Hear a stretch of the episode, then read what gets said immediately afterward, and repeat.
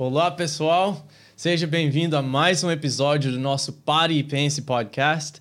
É um prazer para a gente ter você aqui conosco na nossa mesa e eu queria te convidar a fazer a parte dessa conversa conosco. Você vai ver que um dos nossos, ou vários dos nossos, pelo menos uma vez por semana, dos nossos episódios, nós respondemos as suas perguntas através dos comentários aqui no YouTube ou nas nossas redes sociais, no Instagram, por exemplo. Tanto no meu, quanto do Pastor Manuel, quanto da nossa igreja. Nós checamos todas as perguntas, nós oramos por isso, nós preparamos respostas ah, para abençoar a sua vida. E faz um favor para a gente clica no subscribe se você ainda não se inscreveu aqui no nosso canal. Ah, e faça um favor para você agora também, clique no sininho. Isso é algo que a minha própria esposa não estava recebendo as notificações quando chegava um vídeo novo, porque ela não tinha clicado no sininho. Então é importante que você faça os dois. Clica no subscribe, ou se seu, a sua configuração estiver em português, clique no, no inscre inscrever. E segundo, clique no sininho para você ser notificado quando tiver um vídeo novo. Que toda semana tem vídeo novo, dois vídeos, dois episódios, uh, dois áudios na terça e na quinta. E no episódio de hoje a gente está muito, muito, muito empolgado, porque nós vamos responder perguntas que vocês nos enviaram nas redes sociais. Então você vai ouvir uma voz aqui, como o pastor Manuel disse da última vez, não é uma voz do além, é o Jonathan, que é o nosso host aqui, e ele vai estar tá lendo algumas dessas perguntas que serão ah, respondidas por nós aqui nesse episódio de hoje. Então, manda esse vídeo para alguém, para o que você está fazendo agora, compartilhe com alguém, porque vai fazer diferença, vai ser canal de bênção na vida de pessoas.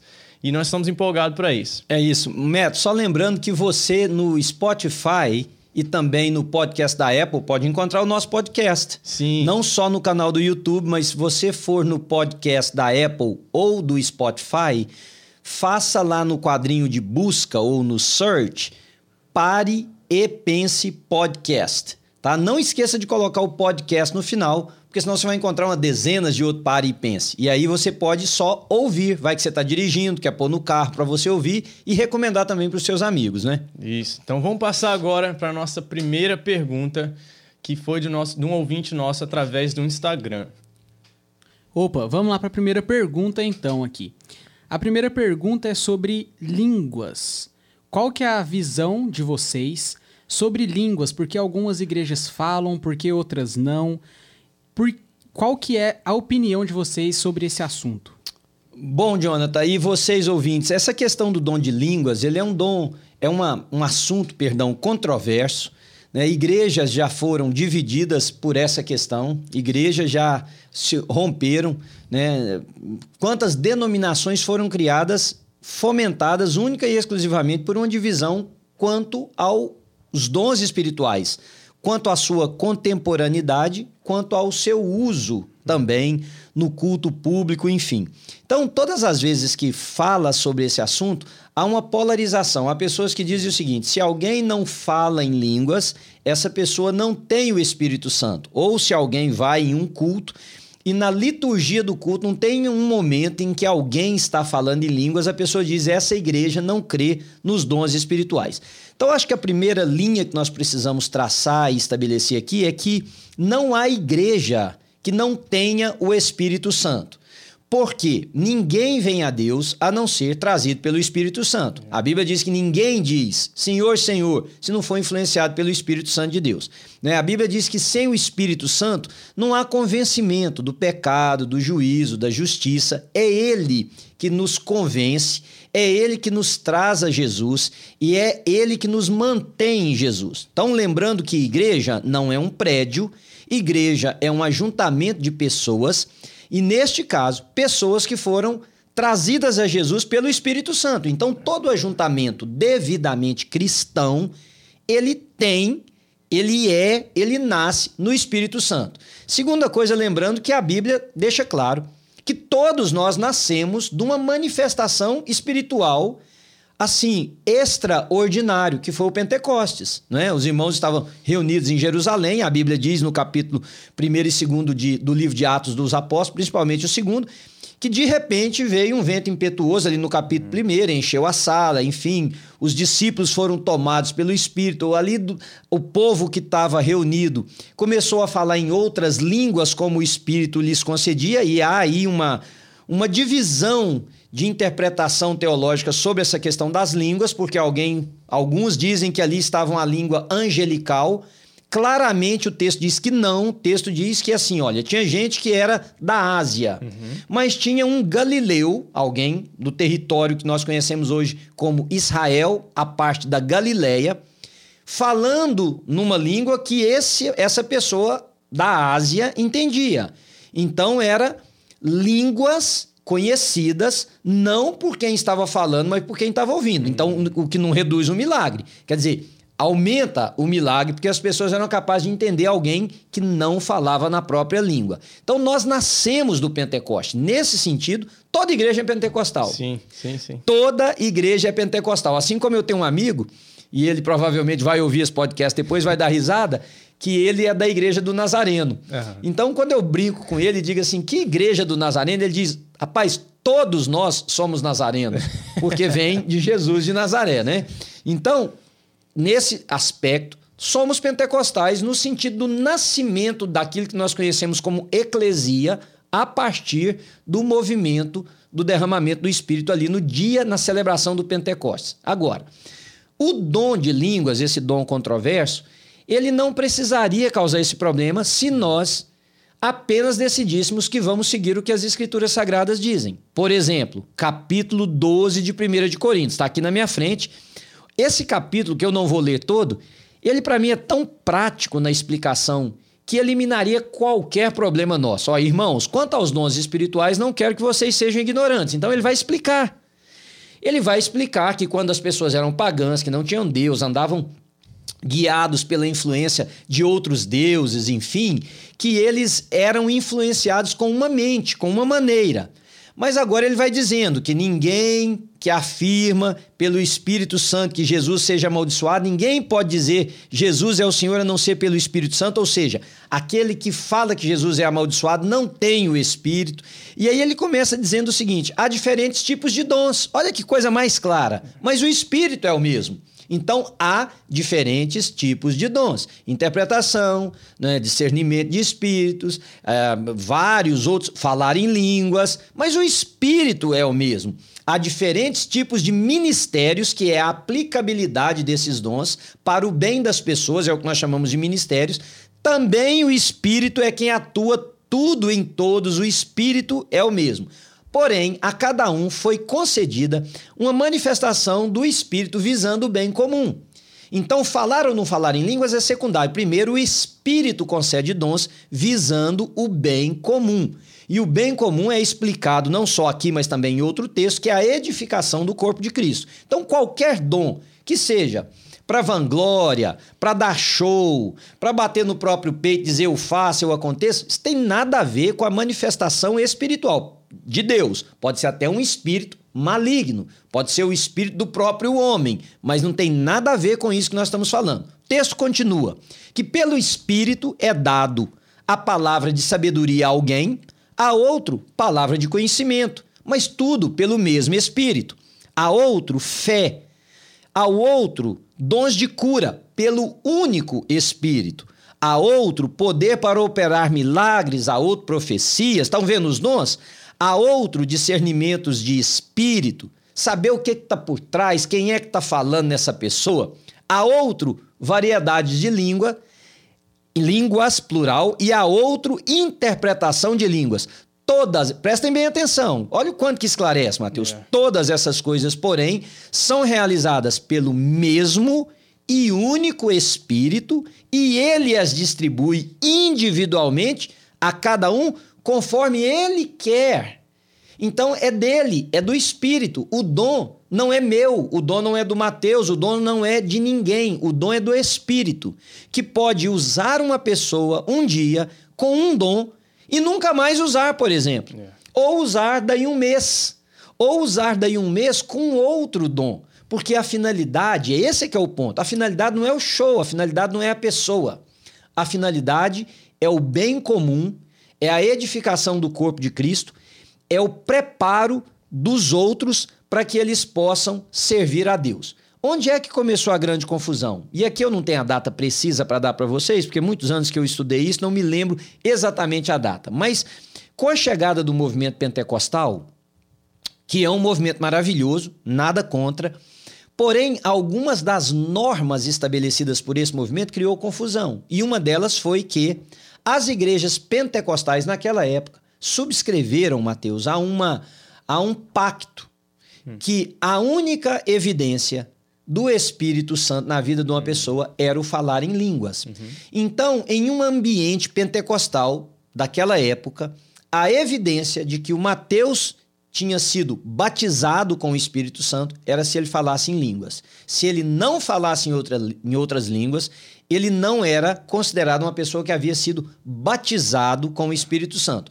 Sobre esse assunto, eu sugiro para vocês lerem um livro pequeno, escrito pelo John Stott, hum que chamado Batismo e Plenitude do Espírito Santo, onde ele trata muito bem dessas das palavras. O que muita gente considera batismo, na verdade, é plenitude. Então, leiam esse livrinho. Eu, eu acho que foi publicado pela Vida Nova.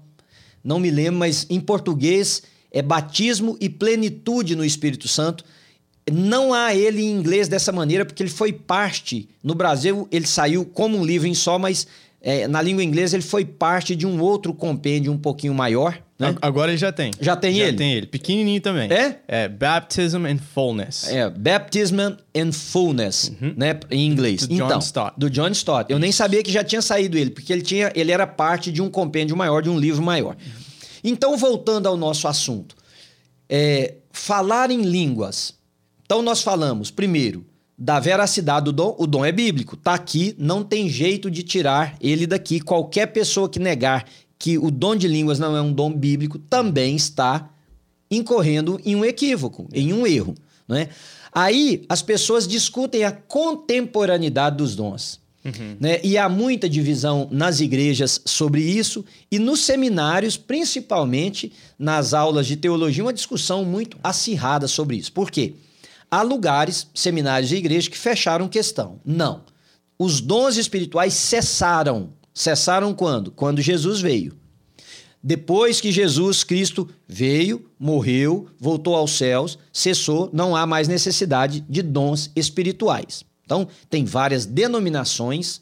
Dentro dessas denominações, tem igrejas que concordam e outras que não é. concordam, né? E, e, seminários que são assim: não, dom espiritual passou, ninguém precisa mais dos dons espirituais. Precisamos, precisamos, perdão, da presença do Espírito Santo em nós. Há igrejas, denominações e seminários que dizem não. Os dons espirituais não cessaram. O único dom espiritual que cessou foi aquele da profecia. Porque a profecia era a revelação da palavra ou da vontade de Deus. O uhum. profeta falava como se fosse a boca de Deus. Neste aspecto, o profeta hoje é substituído pela pregação do evangelho. Então, Sim. qualquer pessoa que abre a Bíblia e vai pregar, ele é um profeta. Ele está exercendo esse dom de profecia, não aquele dom que nós ouvimos. Baseado em quê? Hebreus capítulo 1. Tendo Deus outrora falado de várias maneiras aos pais pelos profetas, uhum. nos últimos dias escolheu falar através do filho a quem ele constituiu o herdeiro de todas as coisas. E aí, a, por quem né, tudo se estabelece, enfim, o texto lá de Hebreus. Então, a contemporaneidade dos dons é algo que diferencia de igreja para igreja, de denominação para denominação. Lembrando a você que a Bíblia também traz muito claro o uso e a prática do dom de línguas. Por exemplo, o apóstolo Paulo fala: Eu prefiro falar algumas poucas palavras que vocês me entendam do que falar centenas ou milhares, deixa eu mudar o texto aqui um pouquinho, que vocês não estão entendendo. É, ele pergunta: como que o indouto vai falar amém se ele não entende o que está sendo falado? Né? Quem fala em línguas para sua edificação pessoal deveria falar, a Bíblia também diz, sozinho. Uhum, Agora, se é em público, que haja quem interprete, porque se o Mateus está falando em línguas e eu estou celebrando a Deus junto com o Mateus, se é para mim também, então compartilha comigo. Sim. De que maneira? De uma maneira que eu entenda. Então, pouco adianta o Mateus falar meia hora numa língua que ele diz que Deus deu uma revelação a ele, uhum. se do lado de cá, eu que sou o colega, o irmão de participação daquele momento de adoração com ele, não estou sabendo nada o que está falando. Né? Então, esses são os pontos. Mas o que, que eu sugiro, e eu vou ouvir o Mateus aqui também um pouquinho sobre isso, o que, que eu sugiro? Leia 1 de Coríntios capítulo 12, leia 12, 13, 14, valendo. Quando Paulo fala, irmãos, busquem com zelo os melhores dons, né? busquem com zelo. Quando ele fala sobre o amor no capítulo 13, deixa eu só terminar o capítulo 12 para vocês dizendo o seguinte: busquem com dedicação os melhores dons. Ponto. Aí ele diz assim: passo agora a mostrar-lhes um caminho sobre modo ou mais excelente, dependendo da versão. Então ele diz: dos dons, busque com zelo os melhores dons, visando que eles são para edificação do corpo, né, para que as pessoas possam exercer o seu ministério, enfim. Mas eu vou mostrar para vocês uma coisa que está para além, uma coisa maior. E aí ele começa assim, falando no capítulo 13. Ainda que eu fale a língua dos homens e dos anjos. Olha a primeira que ele aborda. Ainda que eu fale a língua dos homens e dos anjos, se eu não tiver amor, não sou nada. Ainda, aí ele vai falar qual é essa excelência. É o amor. Então o amor sobrepõe, ultrapassa todos esses dons espirituais. E a prática do amor deveria ser o que nós buscamos acima de qualquer coisa nas nossas igrejas, Mero. Que foi isso que o senhor pregou domingo, o senhor terminou com isso. Na minha, uhum. O meu entender foi que muita, por, o motivo que a gente não está vendo muitos milagres. Isso. Porque a gente, é porque a gente não está amando e não está sendo canal de milagre na vida de pessoas. E não está se importando. É, porque quem ama se importa. Se importa. Né? E muitas vezes, eu queria falar um pouco sobre isso, né? De uhum. por que, que a gente quer tanto, deseja tanto ver o dom de línguas em outras pessoas uhum. e até mesmo em nós. Uhum. Uma coisa que o senhor falou é que a discussão é sempre o dom de línguas na liturgia ou no, no culto público. Uhum. E eu gosto de sempre pensar assim, eu faço isso, o senhor sabe que eu ministro louvor aqui sim, também. Sim. Eu falo com os meninos, tem louvor na sua vida privada? Tem uhum. culto na sua vida diária? É. Porque qual que é o propósito? Qual que é, qual que é o ganho de você falar em línguas num culto público se você não faz isso no privado. Isso, isso. Isso revela algo sobre nós, Sim. sobre o nosso próprio coração. Se você não adora em casa, você não devia adorar aqui também só, não, no domingo. É. Você tem que adorar em casa. Mesma coisa no falar em línguas. Sim. Para que, que você quer falar quando tem pessoas ao redor? Sim. E já, eu já vi pessoas que saem da igreja porque não vê ninguém falando, falando em línguas. línguas. Não, e gente que já me procurou e disse que é frustrado. Hum porque por anos pediu a Deus para falar em outra língua e não falou. Mas interessante, é, é, a cabeça do ser humano é muito difícil a gente entender, né? Porque, olha bem, vamos contar só assim, superficialmente, porque na verdade os dons estão expostos em diversos textos da Bíblia, desde o capítulo do, livro de Gálatas, Efésios e aqui. Mas, olha só aqui, palavra de sabedoria. Dificilmente uma pessoa falou para mim, eu tô frustrado porque eu tô buscando, tô jejuando por ter é. palavra de sabedoria. Não, mas tá aqui. Palavra de conhecimento, tá aqui. Cura, tá aqui. Fé, está aqui. Operação de milagres, está aqui. Profecias, está aqui. Discernimento de espíritos. Aí tem variedade de línguas, né? Vamos pular isso porque nós estamos falando do outro. Interpretação dessas línguas por que, que nós não buscamos com a mesma avidez uhum. estes outros dons? E quanto nós precisamos, por exemplo, de alguém com discernimento do Sim. que está acontecendo espiritualmente num ambiente, numa cidade, num local. Então você falou uma coisa muito certa, man. As pessoas querem algo que me parece, e eu quero ser cauteloso para não ofender ninguém, que é como se fosse para um, um, espetáculo é, somente. É. Não, você deve querer, em primeiro lugar, para a sua vida. Né? E se isso vai se manifestar publicamente, isso aí é com o Espírito de Deus, mas você deveria se preocupar com a sua vida. Quando você disse do milagre, várias pessoas me perguntaram já por que, que a gente não vê milagres mais hoje como nós víamos antigamente. E eu, na mensagem sobre milagres, que está lá no, no nosso canal do YouTube da New Life Church, New Life US, você pode procurar lá e, e ouvir e assistir, enfim. O que que eu disse? Nós não temos porque nós não temos tantas pessoas que amam e que se importam como Jesus amou e se importou. É. Jesus disse: vocês vão fazer milagres maiores do que o que eu fiz, não fiquem surpresos. Uhum. Mas sem amor não acontece nada. Paulo vai descrever no capítulo 13. Né? Então, se nós amássemos mais, se nós nos importássemos mais, nós veríamos muito mais milagres acontecendo entre nós. Né? Que é, é o propósito do dom, né? É que as pessoas sejam transformadas, que elas entendam mais, se, se fall in love, É. se apaixonem mais com o Deus da Bíblia, com o Deus do dom, com o Deus do milagre. Esse é o ponto. E o ponto, Mateus, também é que o, o dom é para você habilitar outros, é para você fazer a vida de outros melhor. A Bíblia deixa claro que os dons são distribuídos conforme o Espírito quer, a quem ele quer, com o objetivo do aperfeiçoamento dos santos para a execução da obra de Deus. Então, o dom é para que eu tenha a habilidade de exercer um ministério. Que ministério é esse? Cuidar de outros, ensinar a outros, amar a outros, né? E por aí vai. Então, eu espero que você tenha entendido. Se você acha que essa pergunta pode ajudar alguém, vai, fala como o Mateus disse aqui no início, subscribe aí no nosso canal, se inscreva, aperte as notificações, o sininho, faça um, um compartilhamento, faça um share aí com seus amigos, procure lá no Spotify, no podcast da Apple, para você poder ajudar, porque vem aí mais uma pergunta muito interessante sobre feminismo, né, Jonathan? É isso, sobre feminismo. Como que o feminismo pode ajudar ou atrapalhar uma pessoa cristã, uma mulher cristã a cumprir o seu papel? Qual que é a ideia aí de vocês sobre o feminismo e o cristianismo?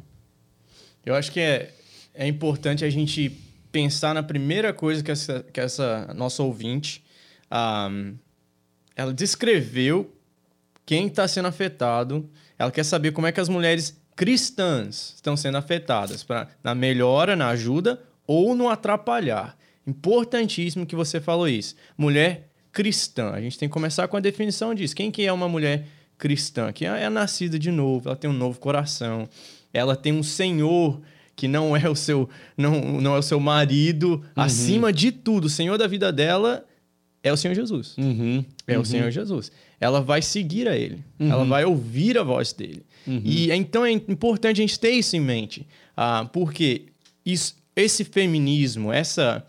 Principalmente, eu vou usar dois termos aqui: o feminismo cultural, que é o que a gente está vendo na cultura hoje em dia, e o feminismo saudável.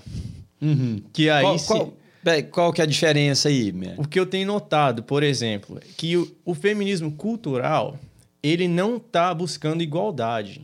Ele passou da igualdade. Uhum. Ele está criando essa é, uma imagem do homem meio que como um vilão. Uhum. O homem agora ele é, ele é a causa da opressão. Uhum. Ele é a causa da desigualdade.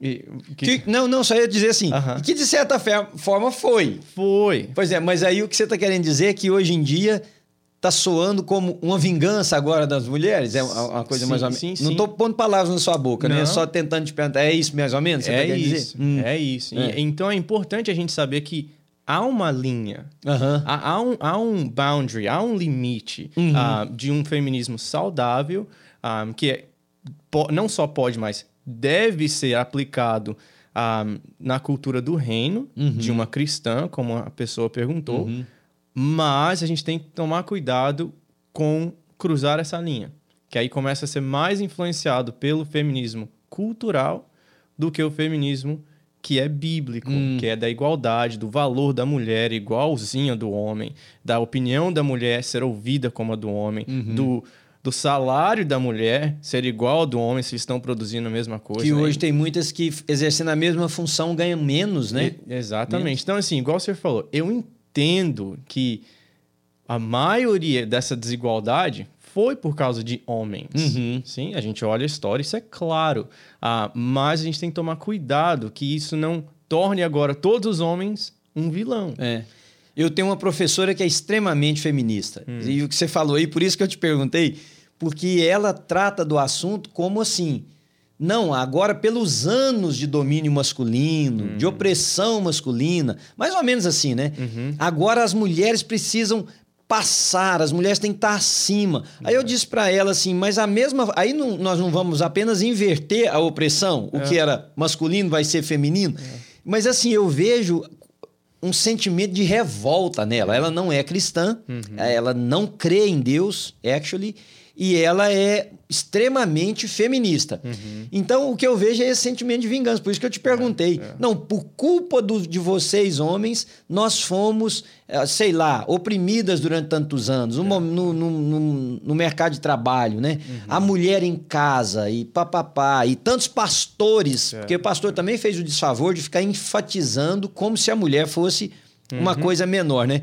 Mas aí surgiu quase que essa revolta. Então, quando você falou do cultural, e qual foi a outra posição que você falou? Do feminismo o quê? Saudável. Saudável. Saudável. Ah, que é esse de, de, de igualdade. De igualdade, de, de É. igualdade de direitos, de igualdade de valor, de igualdade de opinião. O senhor, o senhor é muito bom falar sobre, sobre isso para casais, por Uhum, exemplo, uhum. né? Porque, já que o senhor falou de, de pastores, de líderes, É. né? A gente, muitas vezes, as pessoas estão, estão sendo, até hoje, ah, meio, meio que abusadas emocionalmente Sim. por causa dessa interpretação, interpretação ruim das escrituras, de que, ah, não, a mulher tem que submeter ao homem. É. Aí você cria homens que são brutais, que são grosso É. com a esposa, que, Sim. que acha que, não, não, não, aqui tem que ser do meu jeito e ainda usa o que o pastor falou. Isso. Ou a má interpretação da escritura, que não, você tem que se submeter a mim.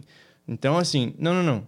Qual que é o papel da mulher cristã? É. Primeiro de tudo, é que ela é cristã. É. O Senhor dela é o Senhor Jesus. Quando o seu esposo estiver fora das linhas do Senhor seu, que é Jesus, Uhum. antes do seu esposo, você tem que falar para ele. É. Meu bem, aí não. Aí tá o problema é que qualquer movimento de revolta, ele não Uhum. é saudável. A Bíblia diz que a palavra dura suscita a ira. O termo ali é como se fosse explosão. Hum. Então, por exemplo, às vezes a gente vê, e, e você disse muito bem, a pergunta é de uma cristã. Aham. A gente vê mulher cristã abraçando o feminismo muito mais num sentimento de revolta do que de igualdade social. De dizer, gente, di- diante da cruz de Cristo, não há. A Bíblia diz Sim, isso, sim, Romanos diz isso. Não há diferença de judeu, de grego, de bárbaro, de cita, vai, de brasileiro e de alemão, de homem e de mulher. Não há diferença. Diante da cruz de Cristo, somos um. Então, o perigo é que muitas dessas mulheres, ao invés de abraçarem isso, elas mostram um sentimento de revolta. Revolta que vem, às vezes, de um pai que foi muito machista, muito duro, de uma igreja que pertenceram, que fortaleceu essa ideia machista, né? e da própria história da mulher. Porque quando Simone de Beauvoir escreveu o que eles consideram a Bíblia do feminismo, que é um livro dela chamado The Second Sex, ou O Segundo Sexo, eu acho que a tradução em português foi isso, o que, que ela quis? Ela quis esse, essa reviravolta. Ela não queria apenas levantar e dizer igual, igual. Ela eh, gerou um movimento que foi quase uma revolta, que por muitas, sem saber, está sendo abraçado da mesma maneira. Agora, biblicamente, Deus disse: far-lhe-ei uma auxiliadora idônea. Sim. Não falou nem menos nem mais. Sim. Ó, igual.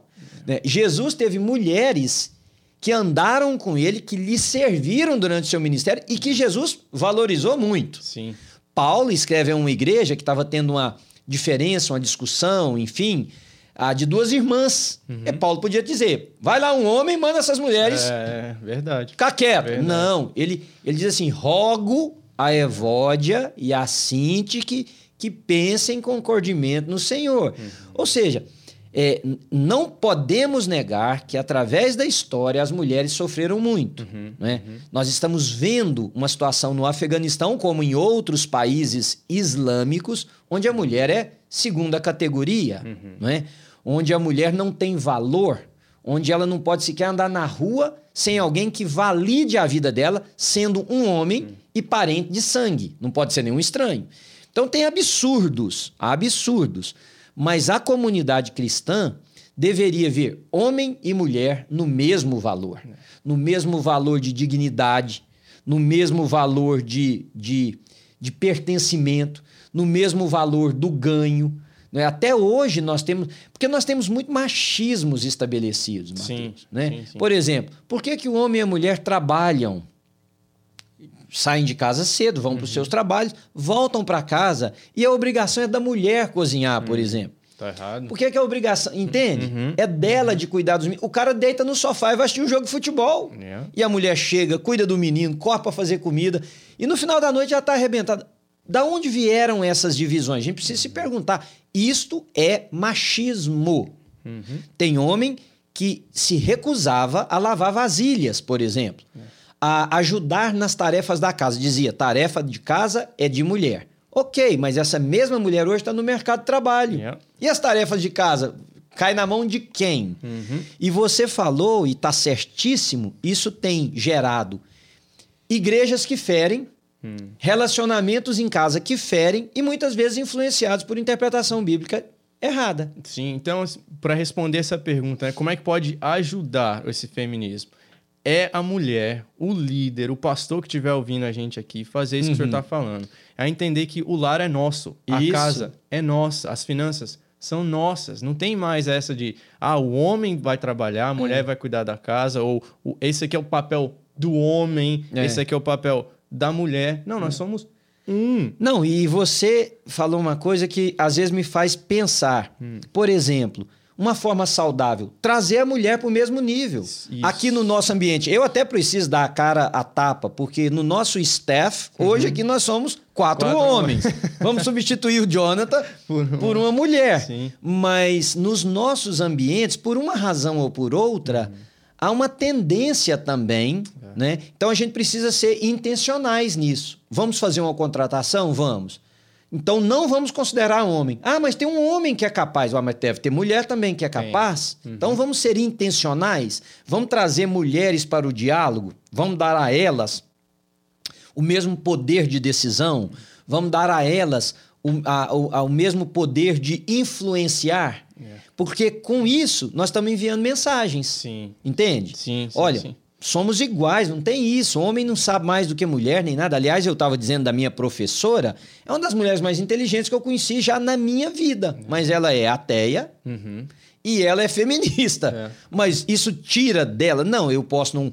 Posso não, eu não concordo com ela, com a visão sobre Deus, sobre a vida, mas eu preciso entender que, como sexo feminino, ela é uma sumidade assim. Pode pegar inúmeros homens que eu conheço, não chegam perto. É, é, é né? Uhum. Meu, minhas duas ah, professoras, já até Você está na aula de hebraico, agora. sua professora é mulher. Aham. né? Doutorado em hebraico. Pois é. E a outra de Velho Testamento também é uma mulher. Eita. Elas duas amigas. Pronto, pronto. Então E, você assim, vê. Doutoras, mente Brilhante. brilhante. É isso aí. brilhante. Então você, querido ouvinte, você pode ajudar muito. Homem, traga a mulher para o lugar dela, que é o lugar dela, juntos, não há diferença. Defenda, valorize, não aceite piadinha ridicularizando a mulher. Não aceite ambientes onde o machismo fica estabelecido. Eu estava conversando com alguém, Matheus, semana passada, e a pessoa falou sobre um estupro. Olha para vocês verem como que nós temos um machismo que é cultural também, como você disse, do feminismo cultural.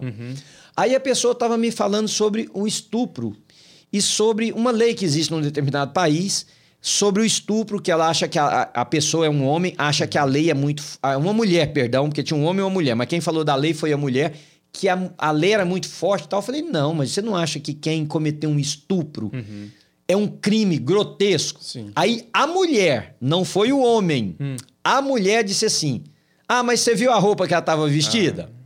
Se ela não tivesse vestido com aquela roupa, ela não teria sido abusada. Esse pensamento não era dela. Esse pensamento era do marido dela, mas ela abraçou o machismo do marido dela. Não importa se a mulher estava seminua no meio da rua.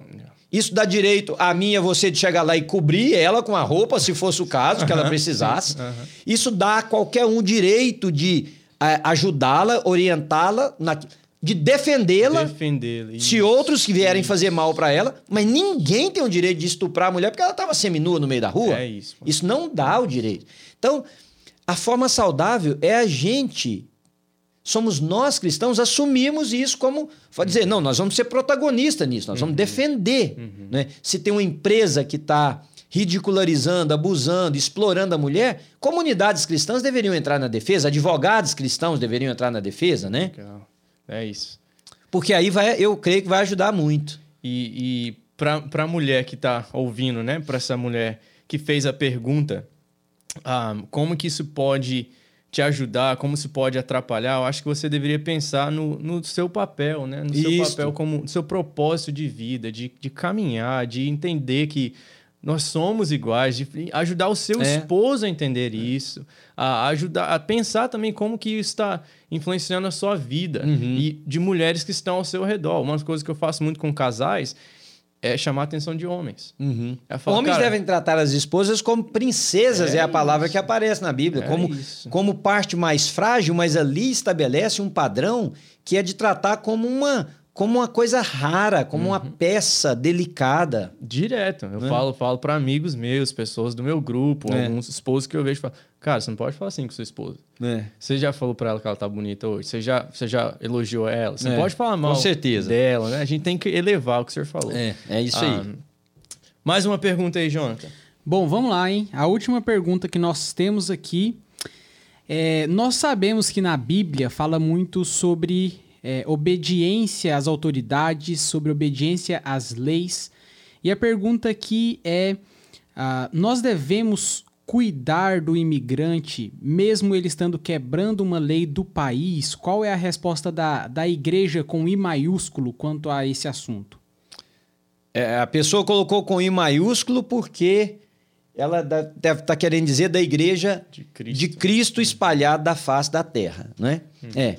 Essa questão imigratória é um problema que não pode ser tratado de forma isolada. Nós precisamos olhar o contexto socioeconômico, geográfico, o contexto do tempo e também para a Bíblia. Agora vamos pensar. Jesus foi, a família de Jesus foi imigrante também. Eles tiveram que veja, eles tiveram que fugir É. para salvar a vida. Tinha um rei que queria matar as crianças para que não surgisse alguém que ameaçasse o governo dele. Então a família de Jesus mudou-se para onde? Para o Egito. Imagina, chegou na fronteira do Egito. Ou atravessaram escondido, porque foi isso, atravessa escondido, atravessa de noite. Estão lá no Egito, vai. Estão lá em Alexandria, no Egito. Aí a cidade de Alexandria, na época, fala assim: não vamos cuidar daquela família ali, não, porque eles não pertencem ao Egito, não são egípcios. Tá? Eu estou criando uma ideia aqui meia figurada para você poder entender.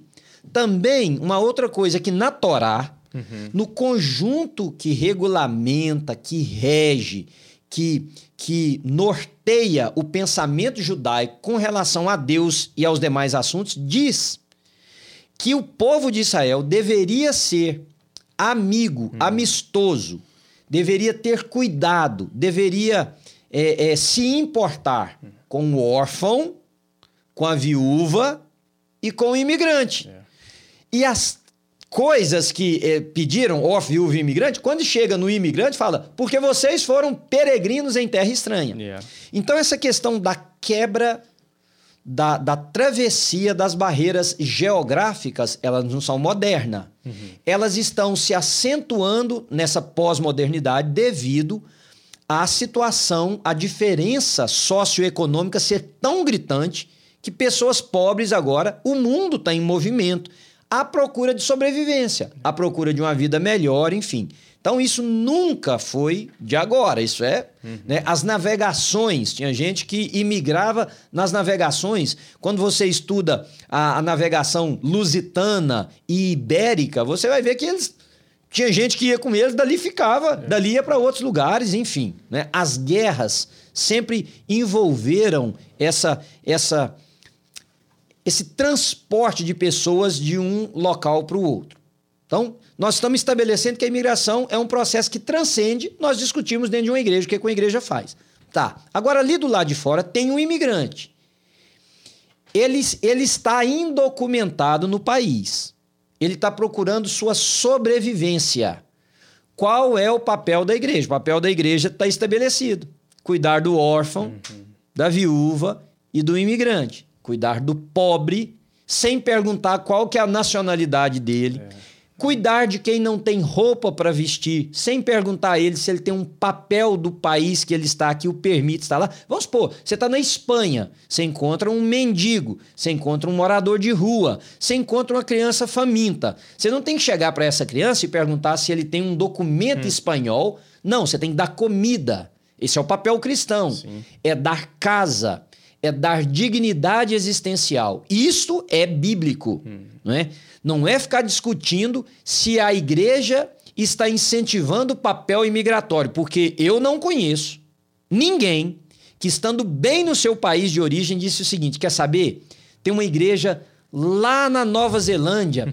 Eu vou largar tudo e vou imigrar só para ser membro daquela igreja. É, que tolice, isso não acontece. É. As pessoas imigram para Nova Zelândia para buscar uma vida melhor e lá na Nova Zelândia, como tem hotéis, como tem farmácias, hospitais, como tem clubes, como tem associações, como tem outras coisas, tem igrejas uhum. e estas pessoas às vezes procuram a igreja, primeiro, para ter aquela assistência inicial de chegada num país, e segundo, porque são encontradas por Deus mesmo e devem ser encontradas e, caminha, e caminham com Deus. Então a igreja, ao cuidar dessas pessoas, não está quebrando nenhuma regra. Aliás, se você gosta de história, dá uma olhadinha, por exemplo, em quantas igrejas esconderam judeus que fugiam da perseguição nazista. Ou seja, entra aqui e protege. Quantas vezes na Espanha, durante aquele período de ditadura, igrejas abrigou pessoas que eram consideradas contraventores, porque não, não, não caíam na graça do governo. E aqui eu não estou defendendo se as pessoas estavam certas ou erradas, eu estou dizendo que muitas vezes a igreja foi, inclusive, Mateus, a instituição que disse para a lei: não, aqui vocês não tocam. Uhum. Tem gente aqui dentro, aqui. E a lei, inclusive polícia, muitas vezes respeitavam a igreja porque sabia que a igreja estava dignificando o ser humano é. e não defendendo criminosos. É. Então, quando eu encontro um cristão, e eu já encontrei muitos, que diz o seguinte: tem que pegar todo imigrante uhum. indocumentado de um país e mandar ele de volta para sua casa, geralmente é porque ele é documentado, Uhum. Ou porque ele está bem na vida, ou, na minha opinião, porque ele não conheceu Jesus. Essa, essa religião que gera o ódio, essa religião que gera o desprezo, essa religião que gera o antagonismo, o classicismo, ela não é bíblica. É. Ela é nascida de um coração que ainda não foi totalmente tomado pelo Espírito de Deus, pelo Senhor Jesus. O senhor mencionou, eu, eu lembrei de João 4, Hum. Quando Jesus ele passa por Samaria. Samaria. E é interessante porque a palavra diz que ele tem, ele teve que passar. He had to go to uhum. Samaria. Teve uhum. que passar por Samaria. E eu estava lendo um pouco sobre isso e, e não é verdade geograf, geograficamente. Que ele teve obrigação, não. Ele não. poderia ter passado por outro lugar. Eu fui ler que a maioria é. dos judeus não, não passavam, por lá. Eles não pisavam é. em Samaria é. porque era um povo misto. É. Era um povo de raça impura, é, é. porque tinha é. tinha casado com o pessoal de fora. Isso. Então os judeus eles davam a volta para ir até a Jerusalém. E Jesus e a Bíblia diz Jesus teve que passar, tinha que passar por Samaria. Você fica pensando, por que Jesus tinha que passar por Samaria? Maria. É. Porque ali havia uma mulher, é. uma imigrante, uma mista, é. né? Mas você sabe que a palavra ali, o verbo precisar, ah. ele está tomado errado, Mateus? Por exemplo, se eu digo assim, se eu vou em, na sua cidade, por exemplo, se eu vou a Milford e acontece algo, aí eu tô te contando isso, eu falava assim, Mateus, eu precisava ter ido a Milford. Hum. Não é no precisava no sentido da sabe, da imposição. Da, da obrigação. É, é, precisava no sentido de para que aquilo tivesse acontecido. Isso. Né? E foi exatamente esse o caso de Jesus.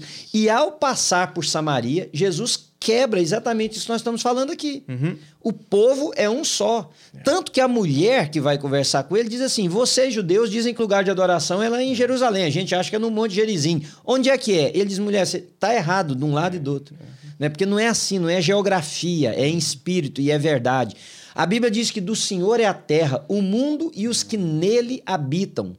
A questão de barreira geográfica foi imposta por conquistas, é. por ganância, na verdade. Uhum. Hoje nós temos aqui Los Angeles, uhum. que é o Los Angeles. Uhum. Isso era México é. antes. É né? New Mexico, aqui uhum. isso era México antes. É. Quer dizer, mas com o poderio, nações foram tomando terras uns dos outros anexando ao seu território e dizendo: Isso aqui é meu, dessa linha para cá é. é meu, dessa linha para cá é dessa maneira e tal. E eu acho que é importante ter essas divisas geográficas até certo ponto, mas quando chega na dignificação do ser humano, não. Não há erro nenhum em nenhuma igreja, em nenhum lugar do mundo, acolher o imigrante com sustentabilidade, com amor, com dignificação inclusive com ajuda para que ele se torne um cidadão daquela terra, se esse é o desejo. Porque o erro da imigração não justifica outros erros. Então, por exemplo, a igreja fechar os olhos para a imigração, ela vai também expor as pessoas a outros erros. Uhum. Como? A pessoa chegou aqui indocumentada. A igreja pode ser um canal de orientação. Sim. Pode promover caminhos para que essa pessoa erre menos daqui para frente no sentido da sua estadia nessa, nessa nova pátria que ela escolheu. Yeah, né? E tem, tem a ver com o coração de Jesus, né, pastor? O Senhor uhum. Jesus faz isso com a gente. Sim. É, é, por que, que isso está na lei? Porque é o coração do é. pai que olha para aquele que está. Porque você chega num, num, país indocumentado, você tem menos direito. Sim. Você tem menos acesso. Você tem. Você, é mais difícil a sua vida do que de uma pessoa que nasceu ali ou que já isso. tem o seu documento ali. É. Então, qual que é o coração do pai para pessoas com, com menos? Pessoas com menos acesso, com menos é. acessibilidade. É de abraçar ainda mais. É isso aí, man. É isso aí. A igreja precisa cumprir o seu papel de agência de Deus na Terra. Isso. Né? É isso. Então, olha, nós queremos lembrar você que da semana que vem tem mais podcast de perguntas e respostas. Nós vamos falar sobre tatuagem, vamos falar sobre muitos assuntos interessantes. Subscreva, subscriba aí no canal, se inscreva no canal, clica no sininho, indica para os outros e procure também nas plataformas de áudio, na Spotify e no podcast da Apple como Pare e Pense Podcast. Porque aí você pode indicar para os seus amigos. Pode ser bênção na vida de alguém, né? Isso, e esse é o nosso objetivo, abençoar a sua vida. Por isso que a gente fala, mande para alguém. Se isso abençoou você, se esclareceu alguma dúvida sua, há uma possibilidade gigantesca que pode abençoar outra pessoa ou que pode esclarecer a, uma situação para uma pessoa que está próxima de você ou que segue você que você nem sabe. É isso aí. Até a semana que vem, então, pessoal. Um grande abraço.